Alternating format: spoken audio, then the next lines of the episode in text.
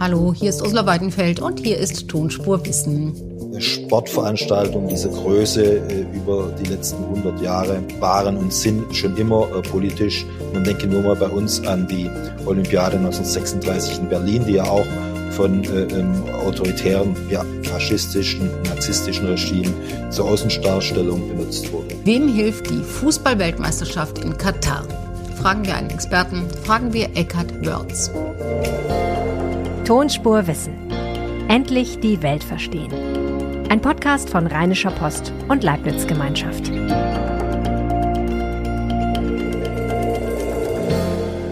Herzlich willkommen zu Tonspur Wissen. Endlich verstehen, warum die Welt so ist, wie sie ist. Darum geht es hier. Tonspur Wissen finden Sie in jeder Podcast-App und bei Spotify. Folgen Sie dem Podcast, um keine Folge zu verpassen. Geben Sie uns fünf Sterne, wenn Sie ihn weiterempfehlen wollen. Dankeschön. Heute geht es um Katar. Warum wird dort in wenigen Tagen die Fußball-Weltmeisterschaft stattfinden? Für wen ist es wichtig? Welche Rolle spielt Fußball auf der arabischen Halbinsel und in Nordafrika? Welchen Effekt hat die Weltmeisterschaft möglicherweise auf die katarische Gesellschaft? Darüber spreche ich jetzt mit Eckhard Wörz. Er ist Direktor des Leibniz-Instituts für globale und regionale Studien in Hamburg und lehrt als Professor für Zeitgeschichte und Politik des Nahen Ostens an der Universität Hamburg. Hallo, Herr Wörz. Einen schönen guten Tag. Herr Wörz, wir wollen über Fußball und über die arabische Halbinsel, über Katar, Saudi-Arabien, Iran, Irak und vielleicht auch noch ein bisschen über Nordafrika reden. Und das Erstaunliche ist ja, dass es eigentlich kleine Fußballnationen sind, in denen Fußball trotzdem eine maßlos große Rolle spielt. Warum ist es so? Nun ja, es spielt eine sehr große Rolle in manchen Ländern wie äh, Ägypten, wie Marokko, wo man auch so eine Ultra-Fankultur hat, zum Beispiel bei Al-Ahli in, in Kairo. In Saudi-Arabien spielt es durchaus auch eine Rolle. Die haben ja auch schon an einigen Weltmeisterschaften teilgenommen. An diese Katar, auch. Genau.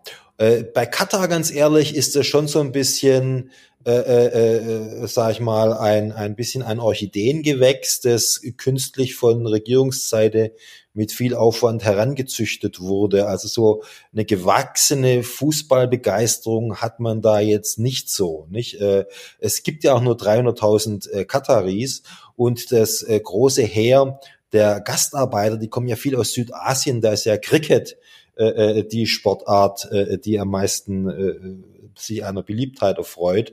Insofern ist also es gibt so eine gewisse Fußballbegeisterung, äh, äh, Interesse, die sich häufig dann auch eher vom Fernseher als im Stadion abspielt. Äh, aber dass man jetzt da so eine gewachsene Fankultur hätte, wie zum Beispiel in Ägypten oder Marokko, das ist nicht der Fall. Mhm, und auch so die äh, Tatsache, dass äh, Katar Barcelona sponsert, Bayern München, äh, dass denen Paris Saint-Germain gehört, das spielt auch, das ist auch eher eine politische Entscheidung als eine, die die 300.000 Kataris aus vollem Herzen und vollem Fanbewusstsein unterstützen würden? Ja, das ist natürlich, sag ich mal, äh, durchaus eine politische Strategie äh, des Staates, äh, hier mittels von äh, mittels Sportereignisse sich so einen gewissen Soft Power Outreach äh, einzukaufen. Nicht nur beim Fußball, äh, das ist auch in anderen Sportarten der Fall. Und äh, das gibt's auf der arabischen Halbinsel auch in anderen Ländern, gerade bei der äh, Formel 1, zum Beispiel im Falle von Bahrain äh, aber äh, Katar ist da nochmal äh, besonders interessiert. Mhm. Lassen Sie uns darauf gleich eingehen. Ich würde vielleicht gerne, weil, weil wir gerade angefangen haben mit dem politischen politischen Fußball ähm, vielleicht erstmal nach Nord Nordafrika schauen. Da haben wir, Sie haben gesagt, Marokko und Ägypten, da gibt es Fankulturen, die eben auch politisch sind. Im äh, ägyptischen Arab, im ägyptischen Teil des arabischen Frühlings haben Fußballfans eine sehr, sehr große Rolle gespielt und sind ja hinterher auch politisch stark verfolgt worden. In Algerien vor zwei Jahren auch. Fußballfans sind dort politisch. Wie kommt es?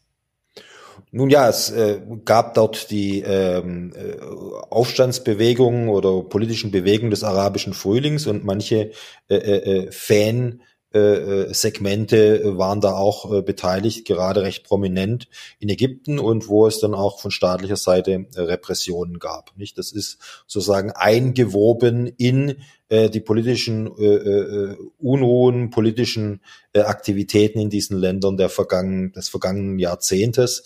Das sind natürlich Aktivitäten, die möchte man auf der arabischen Halbinsel gar nicht haben. Die Gefahr ist allerdings ist gerade bei Katar äh, dort auch nicht hoch, weil wie gesagt, es sind nur 300.000. Die haben ein recht hohes äh, Kopf pro Kopf Einkommen. Da ist äh, äh, die Gefahr von sozialen Unruhen eher äh, äh gemäßigt, sage ich mal. Da würde man das ja auch eher erwarten, dass sich irgendwann mal die Frauen wehren und die äh, Schwulen, Lesben, die LGBTQ-Community gegen eben Unterdrückung und ähm, und und und ähm, äh, ja gegen Unterdrückung. Nun ja, wissen Sie, äh, Teile dieser Katar-Berichterstattung sind recht ritualisiert und erwartbar. Und eines das ist das, ist was wir in den letzten Wochen gesehen haben, wo es eben um die Haltung zu Frauen geht, zu Menschenrechten, genau. zu LGBTQ-Gruppen. Genau. Äh, Gruppen. genau. Was ja auch sehr wichtig ist und was auch angesprochen wird.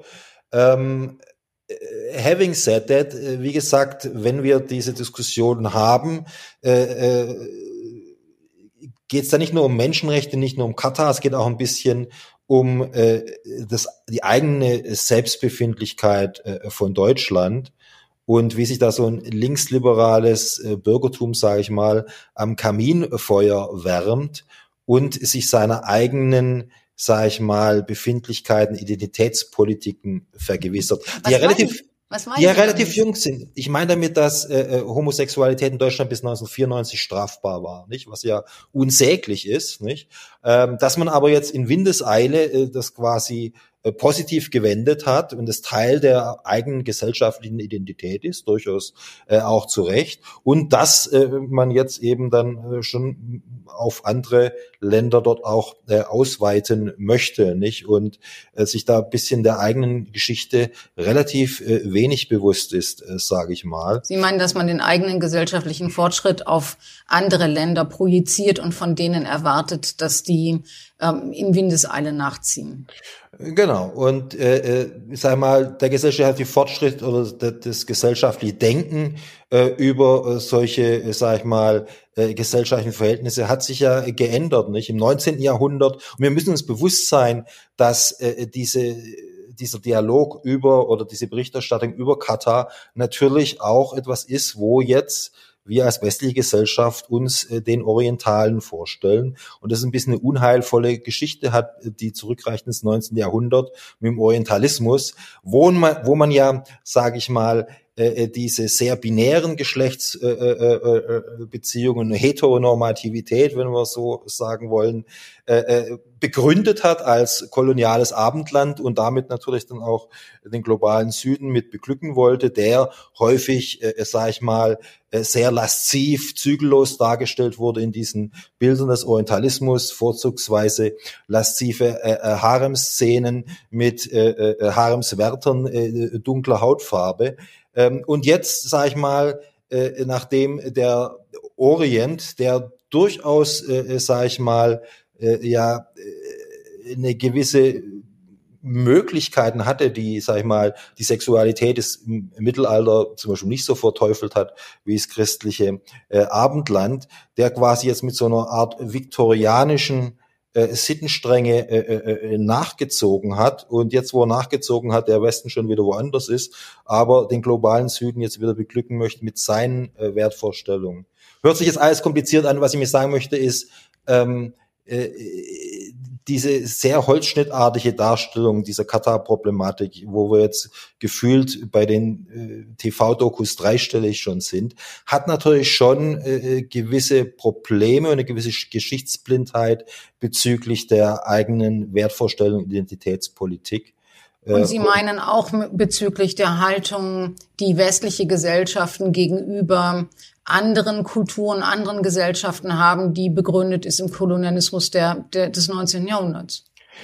Muss man sich zumindest mal äh, äh, bewusst sein, darüber diskutieren ähm, und dass äh, diese Länder sich dann teilweise da ein bisschen ungerecht auch behandelt fühlen. Sie sprachen Frauenrechte an, wichtiges Thema, nicht nach Scharia-Recht äh, Recht, sind natürlich Frauen, haben einen anderen Rechtsstatus.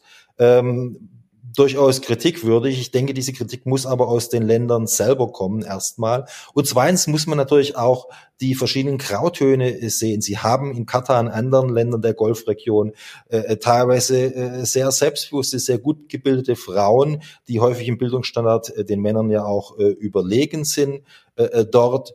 Und äh, sie haben natürlich ein äh, äh, eingeschränktes Erbrecht zum Beispiel, kriegen nur die Hälfte. Dieses Geld dürfen sie aber auch selber äh, verwalten und manche machen das durchaus erfolgreich, auch als Unternehmerin.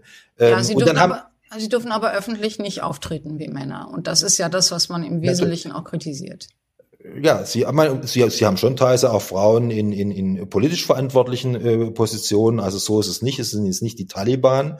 Ähm, aber natürlich, es gibt ganz klare binäre Geschlechtszuschreibungen äh, ähm, und äh, äh, es gibt dort Unterschiede. Das muss man ganz klar sehen. Und dann gibt es natürlich, äh, die katarischen Frauen sind natürlich nur ein kleiner Teil. Es gibt ja dann auch gerade unter den Arbeitsmigrantinnen äh, sehr viele, äh, äh, die im, im Hausangestellten-Sektor arbeiten und dort äh, massive äh, äh, Probleme haben und einen sehr unsicheren Rechtsstatus. Und es sind äh, sicherlich alles äh, Probleme, die äh, wichtig sind, dass man sie anspricht. Ja. Und Sie würden sagen, ähm, es, das hätte man sich überlegen müssen, bevor man die Fußballweltmeisterschaft nach Katar vergeben hat, ob man damit leben kann oder nicht. Oder gibt es nicht auch eine Legitimation zu sagen, jetzt wo alle nach Katar gucken und wo es ja auch einen gewissen politischen Druck gibt auf ein Land wie Katar, ähm, ist es auch gerechtfertigt, diese Probleme anzusprechen und auf Verbesserungen zu drängen. Menschenrechte sind ja universal und keine Erfindung des Westens.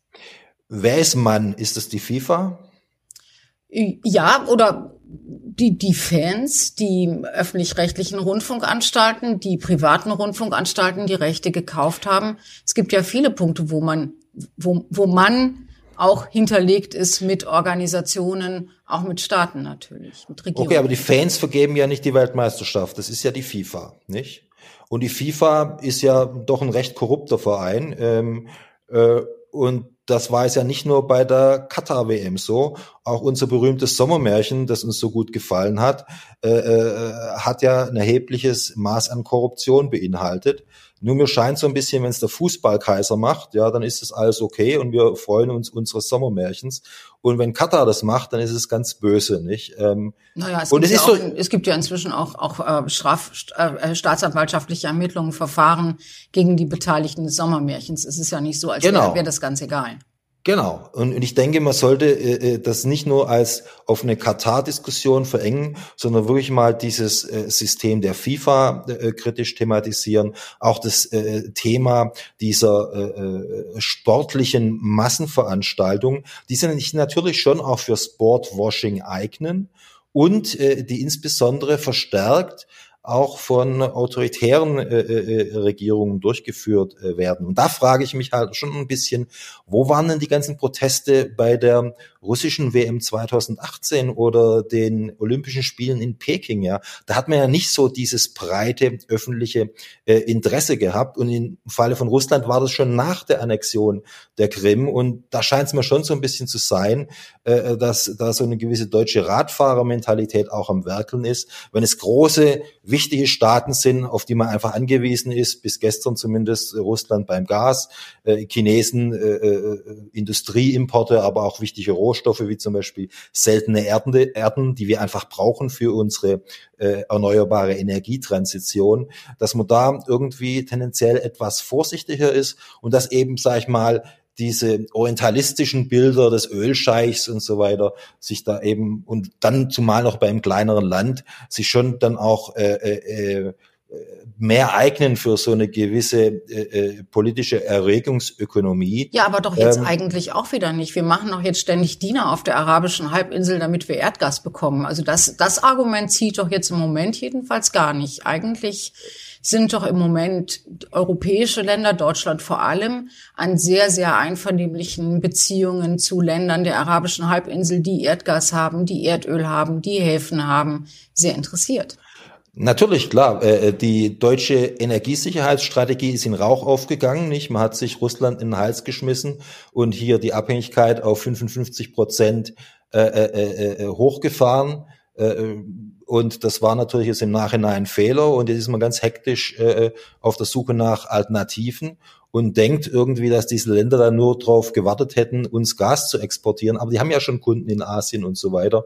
Und wir stellen uns da halt jetzt erstmal in der Schlange hinten an. Insofern ist die Politik da natürlich jetzt äh, in der Zwickmühle und muss solche Themen eher hintanstellen. Aber im öffentlichen Diskurs ist natürlich schon so eine politische Erregungsökonomie da, äh, die sich ein bisschen an Katar äh, abarbeitet durchaus zu Recht, nicht? Das ist alles kritikwürdig, äh, äh, würde ich auch so unterschreiben. Aber wie gesagt, so eine gewisse äh, äh Selbstgerechtigkeit und Geschichtsvergessenheit bezüglich der eigenen, äh, äh, äh sage ich mal, äh, Identitätspolitik und Wertesystem und welche Geschichte da auch ist im Vergleich zum globalen Süden, ist eben auch am Werk. Ja, jetzt müssen wir ganz dringend zum Fußball kommen, nachdem wir sozusagen die Rahmenbedingungen geklärt haben und auch den Kontext beschrieben haben, in dem diese Debatte über Fußball, Fußball-Weltmeisterschaft in Katar stattfindet. Wir haben erstaunlich viele Teilnehmer aus Nordafrika aus der, von der arabischen Halbinsel bei dieser Fußballweltmeisterschaft der Gastgeber Katar, klar,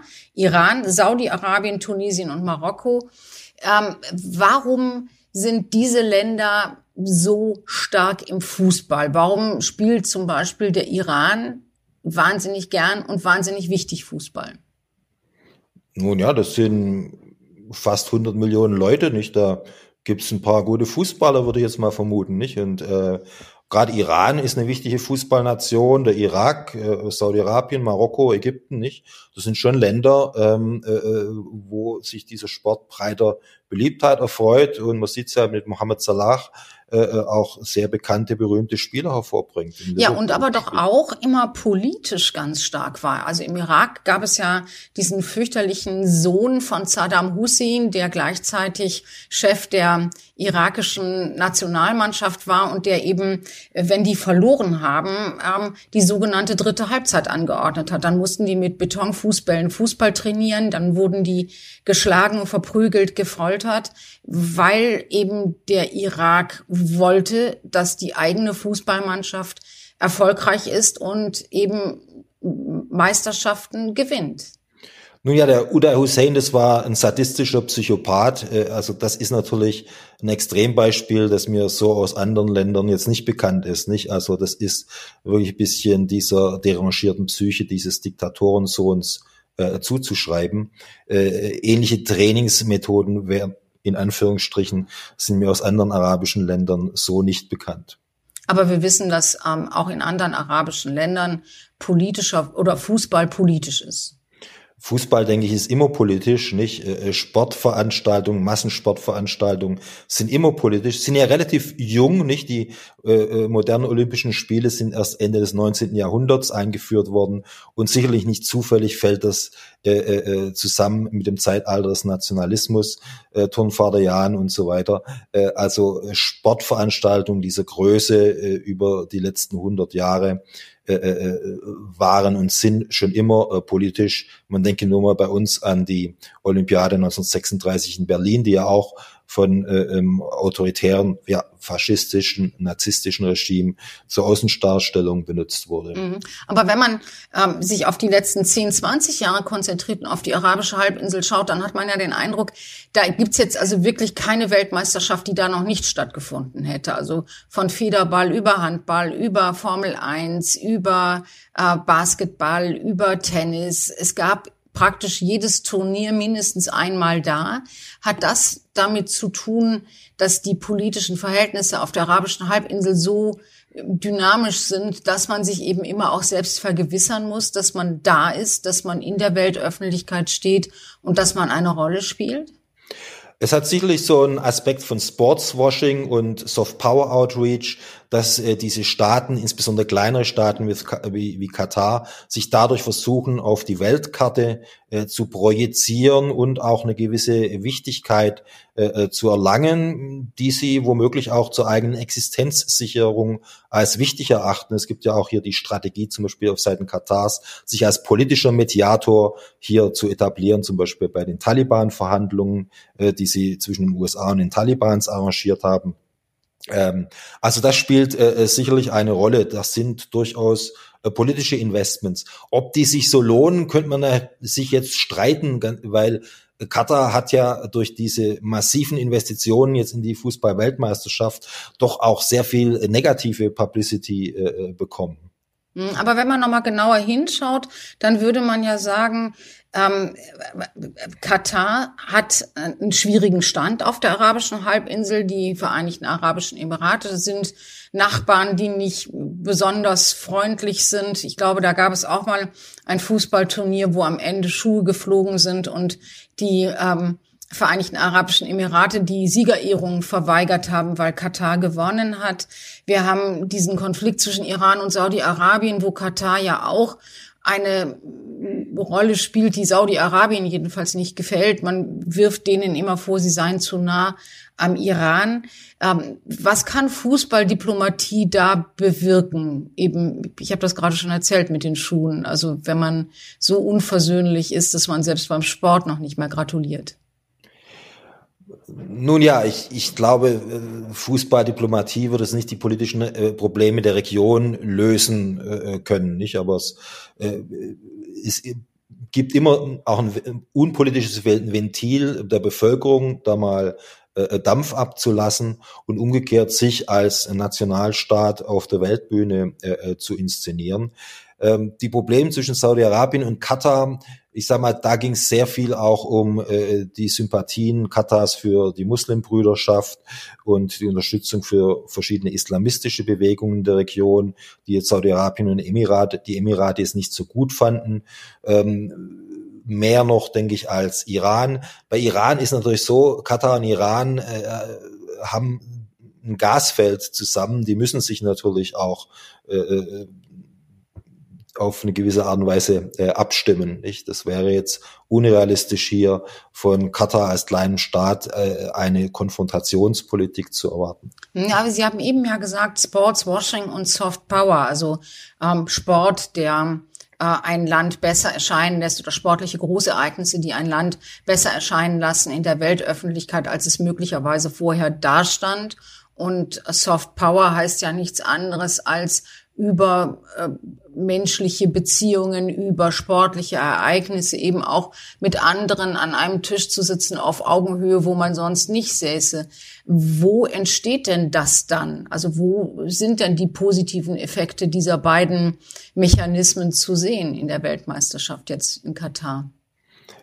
Nun, es wird jetzt natürlich vier bis sechs Wochen äh, äh wird es jetzt diese Weltmeisterschaft geben und da ist Katar dann äh, in den globalen Medien sehr prominent vertreten. Und auch wenn es natürlich sehr kritische Berichterstattung gerade in Deutschland gibt, äh, die Welt ist natürlich auch größer, nicht? Insofern bietet es Katar schon auch die Gelegenheit, äh, sich äh, als der Ort darzustellen, der erste Ort im Nahen Osten, wo so eine Weltmeisterschaft äh, eben stattfindet. Und das wird es versuchen auch zu nutzen. Nicht? Umgekehrt ist natürlich auch, sage ich mal, aus der FIFA-Perspektive, wenn man es anschaut, wo werden solche Weltmeisterschaften vergeben, ähm, das sind natürlich Wachstumsmärkte rein demografisch betrachtet.